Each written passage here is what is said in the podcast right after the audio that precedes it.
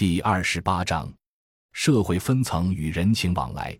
村庄熟人社会内部的经济分化会在村庄社会层面产生连锁反应，而村庄社会也有其相对独立性。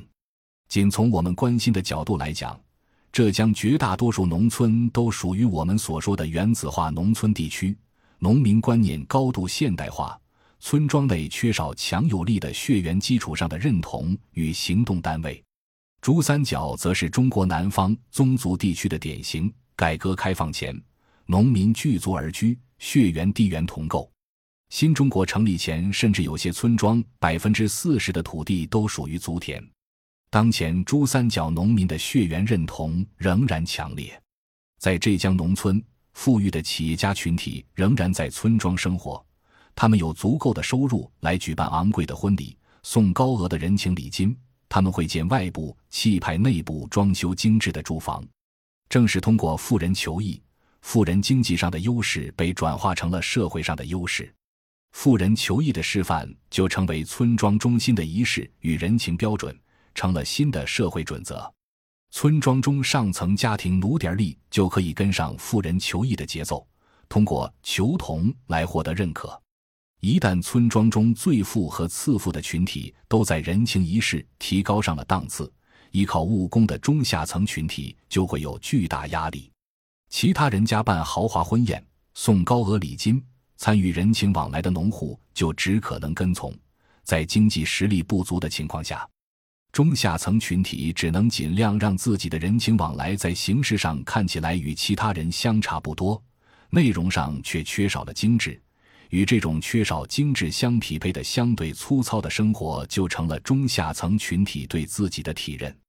富裕群体与中下收入群体在人情往来、社会互动各个方面的互动中，资源是从富裕群体流向中下收入群体的，但权威则是从中下层群体流向富裕群体的。村庄内缺少劳动力的贫弱群体，在形式上也无法跟上村庄人情礼仪的社会新标准，他们因此退出村庄熟人社会的人情循环，这等于是从村庄熟人社会中消失了。即社会性死亡，在浙江农村办婚宴，一桌酒席四五千元是很正常的，人情往来一次一两千元是最少的。用于自住的房子，连建造带装修花费上百万是不算多的。买车也一定要买上档次的车。对于富裕的企业家群体来讲，这些消费只是他们正常的消费。而他们的消费，尤其是人情往来，会极大的提高当地消费的社会标准，从而对中下收入群体构成巨大压力。中下收入群体为了在形式上跟上社会消费新标准，就会减少其他方面的消费，压缩其他方面的正当支出。这种压力和压缩会激起反抗，会产生气，会引发各种情绪的产生。生活在浙江农村的一般农民群体。有着巨大的生活压力，村庄富人、企业家的存在，一方面意味着他们的经济实力可能对其他人构成压力，另一方面也意味着可能的帮助，比如提供资金、技术支持，提供中层管理岗位，提供与外界的经济联系渠道等。这样一种帮助就形成了村庄中的权威关系，村民就可能受制于这个掌握丰富资源的富人，富人与富人。企业家与企业家之间还可以相互合作，成为同一个圈子的朋友，享受共同的文化生活与品味。他们当然也可能相互竞争，尤其是村庄政治竞争。珠三角农村，一方面村庄缺少分化，一方面宗族认同仍在村庄起着整合作用。表现在人情上，就是人情没有成为竞争手段。村民办红白事，送礼叫做利事。就是送一个红包，一般五十元，最多一百元，既不当场打开，也不记账，红包上也不写送者的名字。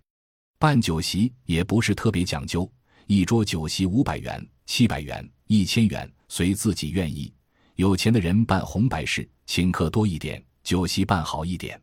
佛山一带现在办婚礼已经不再收红包，办白事就更简单，往往只有同宗的人才参加，吃饭更简单。一般只有几桌的规模。简单的说，珠三角人情竞争不激烈，酒席不夸张，不浪费。仪式比较简朴。浙江红白事一般用烟是软中华，六十元一包；珠三角用烟一般是二十元一包的普遍烟。与浙江有点类似的是珠三角农户盖房子，不同的是，浙江农民盖房子是自己住，盖得好，装修费钱是为了给别人看；珠三角盖房子主要是为了出租赚取房租。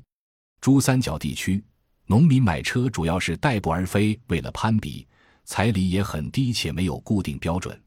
也就是说，在珠三角地区，农村社会竞争不激烈，生活在村庄中的人都比较悠闲安逸。尤其是退休的老年人，因为普遍都参加了社会养老保险，且有按人均分的红利，以及村社集体特殊照顾老年人的老年金，收入足够他们的支出。他们的生活十分幸福，经常聚在一起喝茶，也就十分正常了。相对来讲，浙江农村激烈的社会竞争会对农民家庭中的每个人产生影响，老年父母也会受到这种影响。因此，与珠三角地区老年人退休后一般不再从事生产不同，浙江农村老年人基本上不存在退休的概念，年龄大了，只要能动就还要工作。浙江中青年人更是会感受到巨大的获取收入压力，而想方设法增加收入。珠三角年轻人普遍不愿到生产线上劳动，虽然现在工厂生产线的收入远高于在村委会办公楼坐班的收入。珠三角农村每个村都会有村务综合服务中心，有治安队，这些机构往往人员众多，主要招收本村人。我们调研的一些珠三角村庄，一个行政村可能有多达三四百个类似的工作岗位，这样的岗位事情不多。收入也是当地最低工资水平，要按时打卡上下班。因为当地年轻人缺乏工作技能与工作意愿，又不可能年纪轻轻就像村庄老年人一样天天聚在一起喝茶，所以这些低收入几乎无事可做的岗位，很大程度上也是专门为本村年轻人设立的。相对来讲，珠三角农村中年人在工厂生产线务工的比例要比年轻人高一些。但真正进生产线务工的比例很低，而更多是做门卫和打扫清洁的工作。